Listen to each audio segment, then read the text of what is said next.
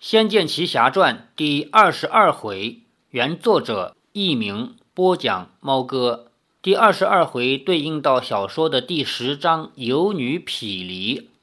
前面我提到过，这个小说呢，在所有根据游戏改编出来的小说里面呢，它是相当好的。其他的小说版本一般来说都是攻略。就是如实的记载了你控制的主人公到哪里跟谁说话，到哪里做了点什么，纯粹作为一个攻略来看，那么它失去了小说的特点。而这个小说改得非常好，在原来游戏的基础上，按照小说的要素来进行了一定的补充，但是呢，又补充的没有超出小说故事的范畴，所以。我觉得他写的很好，那么其中就包括什么呢？包括他的里面的用词用句，像第十章的回目“游女匹离”，这是来自《诗经》里面的一个句子，就是游女，大家很好理解啊，有一个女人的意思，匹离就是分离的意思。那么这一章要讲的内容就是赵灵儿离李逍遥而去，而李逍遥又死心塌地的在找她。春兰安顿好李逍遥，恭敬地说：“姑爷，您若是还有需要的，请尽量吩咐下人们，奴婢先下去了。”这位姐姐，请问西厢房怎么走？李逍遥问道。春兰微微一笑，说：“我可不知道。”说完，转身便告退了。作为他们家的仆人，说从东厢房往西厢房的路他不认识，那是不可能的。春兰呢，在小说里面被刻画出来。就是一个鬼精灵这样的人，你不是想去找赵灵儿吗？我不告诉你，就这个意思。所以他说我不知道。李逍遥有点心烦，春兰是此地的婢女，当然不可能不知道西厢房怎么走。他这么说，意思就是不让李逍遥见赵灵儿了。李逍遥心烦地躺入床帐中，想到我用这个拖字诀暂时封住了灵宝主的口，他若是去请婶婶，婶婶也曾要我娶灵儿的。这倒不用担心，不过不知道会不会耽误了时间。就在他胡思乱想间，忽然听到门外传来轻巧的叩门声。李逍遥一咕噜的起了身，提高警觉，搞不好是那个刁蛮千金来找麻烦的。李逍遥问：“谁？”“是我。”门外是赵灵儿的声音。李逍遥大喜，急忙开了门，让赵灵儿进来。赵灵儿一进来，便扑进他怀里，默默不语。李逍遥抱住了他，说：“你怎么找到这儿？怎么了？怎么一回事？”赵灵儿说：“我我不要一个人住在一个陌生的大宅子里。逍遥哥哥，我们走吧。我们这样就走，不是太过于无礼了吗？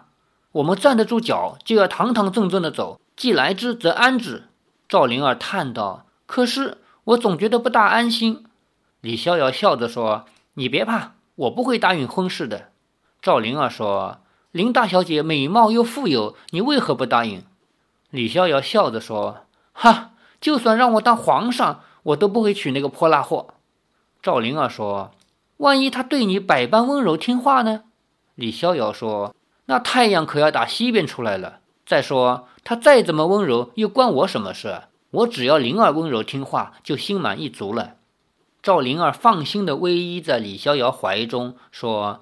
你可别骗我，李逍遥笑着说：“我可骗过你了。”赵灵儿说：“你说留下我就留下，可是我不要一个人住在西厢房，我还是要跟你在一块儿。”李逍遥还来不及回答，背后的门已经被一脚踹开，门口正站着林月如，两手抱胸，鄙夷地看着他们，道：“哼，我说大白天关门做什么？原来是干这等勾当，真是不要脸。”这一段呢，也完全是小说补出来的。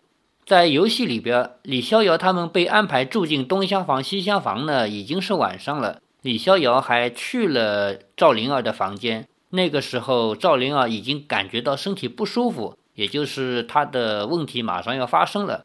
但是在这个小说里面呢，还没有一下子跳到那一步。李逍遥先是在房间里，赵灵儿找到这边来，当然谁去谁的房间这无所谓了。然后插了这一段是这个泼辣货林月如一脚踹开门，还说大白天关门做什么？原来干这等勾当，真是不要脸。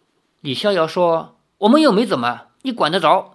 林月如说：“你住在我家，我就管得着。”李逍遥说：“你以为是我想住的吗？我正在等着离开，你最好现在就下逐客令，我求之不得。”林月如怒道：“我，你这个无赖，我我，你怎样？随随便便踹门而入，有这种规矩吗？”林月如跺脚说：“你这个小淫贼，我我算栽了！你这样羞辱我，根本就是让我一世做不了人。”李逍遥说：“我哪有羞辱你啊？你别胡说八道。”林月如说：“你在擂台上已经说了要娶我，又来跟这个丫头勾勾搭搭，不是要让我抬不起头来吗？”李逍遥说：“我在擂台上根本就没有说过要娶你。再说我认识灵儿在先，你呀，再怎么排都排在后面。”林月如一听，脸都白了，说：“你你说什么？”李逍遥说：“我和灵儿现在住在此地。”是为了等你爹爹去请我婶婶过来，说明我和灵儿将成为夫妻。你别以为是我等着入赘。可是你在擂台上胜了我，那时我们怎么说的？只说我胜了，恩怨就一笔勾销，没说我胜了就要娶你。林月如好不容易才听清楚李逍遥的话。他从小到现在被父亲捧在掌心，疼爱有加，事事顺心，从没有人敢违逆过他。因此，见惯了客气和悲屈的他，常常觉得人人都很乏味。好不容易出现一个敢与他斗嘴、让他觉得有趣的人，这个人却不想跟他在一起，实在是叫他难以接受。林月如深吸了好几口气，说：“你已经是公认的林家女婿了，你答应也好，不答应也好，总之从现在起你就得听我的。”李逍遥冷笑道：“我为何要听你的？”因为你是我家入赘的，以后你就姓林，不再姓李了。李逍遥说：“我始终姓李，我也不听任何人的话。”说完，他便一揽赵灵儿，说：“灵儿，我带你到街上逛逛。”林月如怒道：“不许你跟他这样公然出双入对，丢我林家的脸。”李逍遥说：“吵死了，灵儿，我们走。”赵灵儿嫣然一笑，轻声一点，便与李逍遥两人跃上了房顶，朝外面奔去。林月如在地面上仰头望着他们，一下子就不见了，气得娇喘连连，一咬牙也转身奔了出去。赵灵儿与李逍遥一同落在市街上，才微笑着说：“这下我可相信你了，小淫贼！怎么连你也这样叫我？你忘了你？”赵灵儿正要说她初上仙灵岛时把自己的衣裳藏起来之事，话到嘴边，猛然想起李逍遥确实忘了那些事情。便闭口不语。李逍遥说：“我忘了什么？没什么。”赵灵儿强颜微笑说：“你看人好多，苏州城真是热闹。”李逍遥也忘了刚刚的话，说：“苏州已是两千年的古城，什么都有，有什么人都出现过，当然热闹。”赵灵儿说：“嗯，我在书上读到过，说是伍子胥、朱买臣、白居易都在这里住过。”李逍遥说。我倒是知道苏州的宝剑与吴钩最有名，干将与莫言夫妇就是苏州的野剑名将。赵灵儿笑道：“原来是刀剑之乡，难怪苏州的姑娘这样凶。”李逍遥哈哈大笑说：“我说最凶的不是苏州姑娘，是我们杭州姑娘。”赵灵儿疑道：“这怎么说？”李逍遥说：“我们杭州出过一个名妓金玉奴，把负心汉打得杀猪一样叫呢。”赵灵儿笑道。负心汉就该打。李逍遥与赵灵儿两人说说笑笑，已来到玄妙观附近。这里正是苏州城中最热闹之地。此处之所以热闹，一来是因为庙宇多，举凡三清殿、东岳庙、星宿殿、弥陀阁、关帝庙等等，无一齐备。有庙之地，人必然多。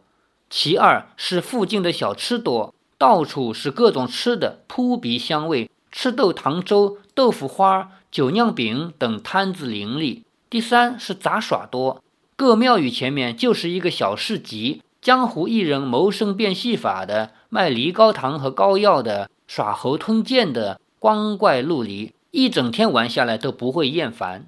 两人走到了一处茶楼上，小坐一会儿，便听见邻桌有人聊着，听说上个月西边的村子闹蛇妖，不但抢走了许多宝物。还把张老头的孙女儿给拐走了。另一个人说，他那孙女才十六岁，可怜张老头年高七十了，爷孙俩一直相依为命，这下子张老头可难过了。赵灵儿低声对李逍遥说：“逍遥哥哥，果然这附近是有妖怪的，难怪会有食妖虫。”李逍遥咂舌说：“原来世上真有这种东西。”赵灵儿脸色有些怪异，却装着若无其事的样子说：“这世上原本就无奇不有。”那桌的几个人还在讨论，竟说到了林天南。街坊邻居一起跑到林家哀求林堡主出面，林堡主便义不容辞，率十几位庄丁前去除妖救人。结果妖怪没见着，却折损了七八条人命。一个人叹道：“人力如何敌妖？”我看那林堡主也是不成的了。又一个人说：“不过还是别救回来好。”哦，为什么？我听说那蛇妖怪生性淫恶，要是姑娘落到他手里，就算救出来了，将来也不能做人了。这个呢，是中国传统的封建礼教的观点。一个女孩子如果被男孩子带回家了，那就不要再救回来了，就做他家的人吧。救回来也没脸见人了。何况在这个小说里还是被妖怪抓去的，那几人摇头叹息，也有的点头称是。不知为何，赵灵儿越听脸色越难看。李逍遥注意到了，问：“你怎么了？”赵灵儿忙笑道：“啊，没什么，我们下去吧。楼下好像有人在说书呢，我没听过。”这个时候呢，赵灵儿的身体已经开始不行了，马上她的法力啊，她的灵力开始消失。李逍遥说：“苏州的说唱的确最有名了，我们下去听听。”他付了茶费，高兴地拉着赵灵儿下去听。只见说唱的一男一女正在说《西厢记》，两个人站着听了一会儿，没想到内容居然极其露骨之能事，两人听得面红耳赤，连忙走开。几个听书的男子笑道：“小子啊，带媳妇听小逆婚，害什么臊？这个小逆婚其实写出来叫小热昏，大小的小，冷热的热，昏头的昏。它呢是吴方言一带的一种说法，其实就是荤段子。我们民间自古以来就不缺乏以荤内容为主的曲艺形式，像北方的二人转，他们的内容主要就是荤的。”只不过现在用了高科技的电视媒体呢，受了一定的管制，那种过分露骨的内容不太好传播。所以我们现在看到的二人转，通过电视媒体看到的二人转呢，已经是非常的收敛了。如果大家能够买到一些光盘啊，可以看到更加入骨的二人转。那么在吴方言地区，就是江浙这个地方呢，叫小热婚，方言叫小捏婚。小结婚是带有色情意味的故事，两个人虽然听不大懂，但还是快步走开，相视一笑。又听见有一个摊位说：“公子与媳妇好不相？好不相也是我们吴方言一带的话，就是好好玩的意思。不香便是玩的意思。那位摊子的主人问他们好不好玩。李逍遥转头一看，只见大大的木头招牌上写着四个端正的大楷字。叫管路神算，什么叫管路神算呢？管路是一个人名，在三国时期的一个会算命的人，是一个术士。后世人如果觉得自己算得很好，就可以自称管路。比如说，自称扁鹊在世、华佗在世，那是医生；如果是算命的，可以说自己是管路神算。李逍遥好奇地问：“什么是管路神算？”算命仙见生意上门了，笑道。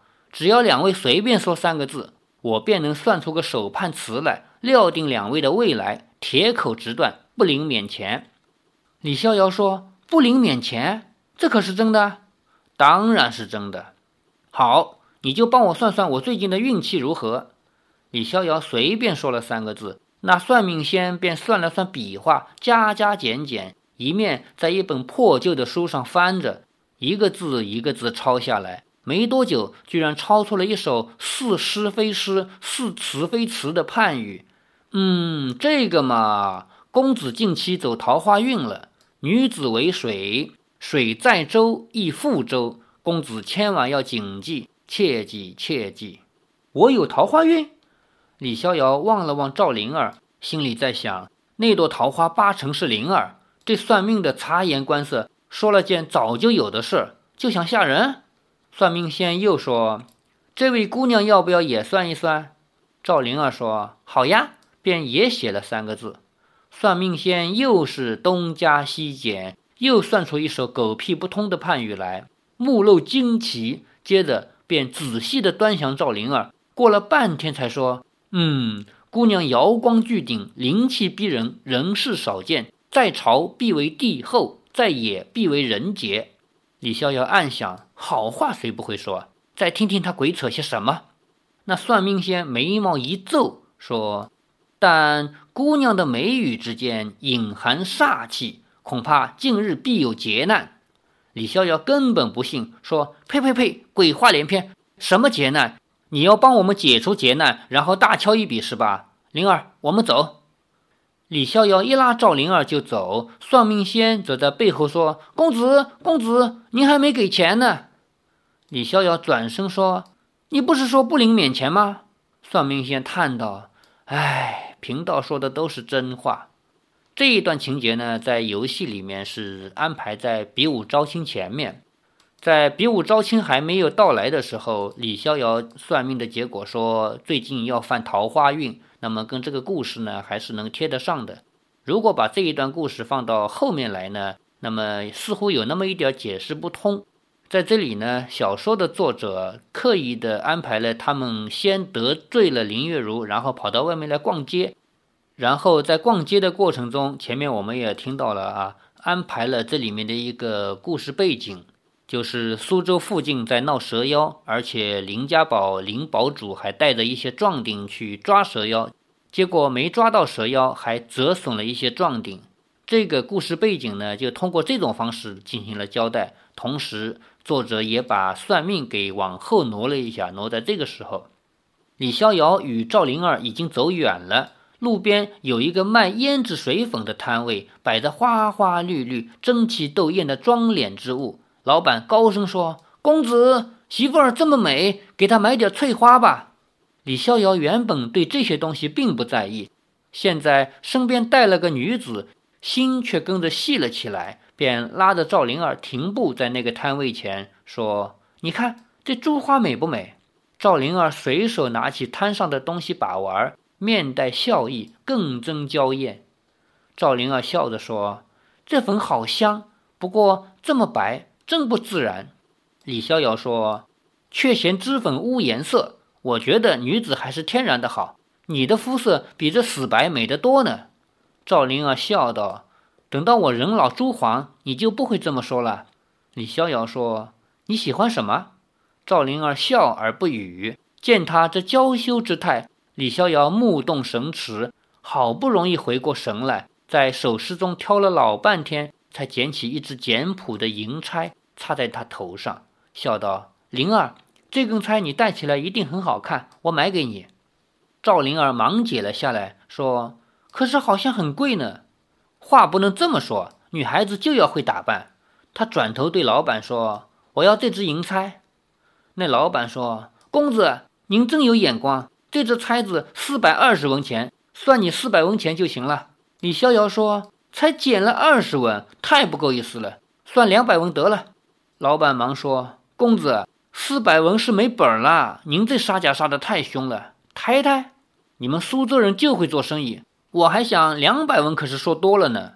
李逍遥可是被李大娘一手训练出来的，要价还价，功力自不在话下。再说苏州人做生意原本就是出了名的会抬价，李逍遥直接对半杀，还算是懂行情。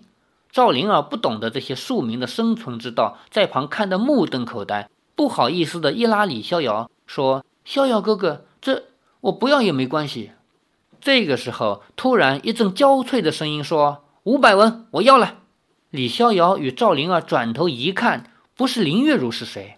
林月如丢了一小锭银子，便拿了发钗，胜利似的对他们一笑。那老板收起银子，陪笑说：“这位姑娘真有眼光，您这么美丽，配上这发钗，那可是锦上添花，美得不得了。”林月如冷笑了一声，说：“是吗？我说这种不相家事有什么好？破破烂烂，送我都不要呢。”说着，竟手中柔劲一吐，将那银钗折弯了。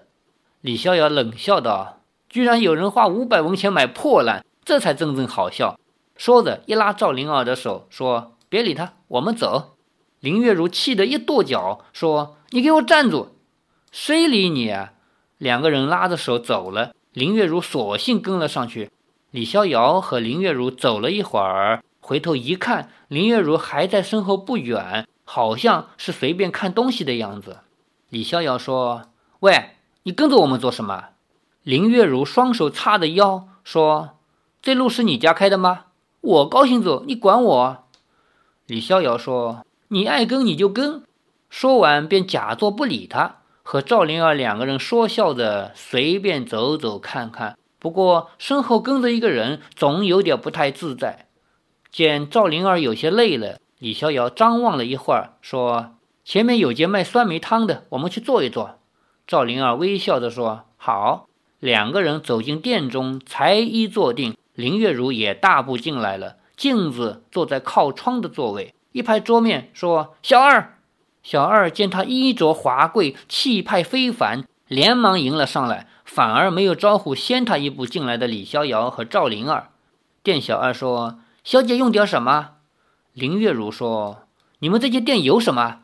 店小二说：“我们店里最有名的是酸梅汤、乌梅汁、桂圆红枣汤，还有豆沙包、花生饴。”林月如冷笑道：“就这些。”说完，取了一锭银子，问道：“这里可以买多少？”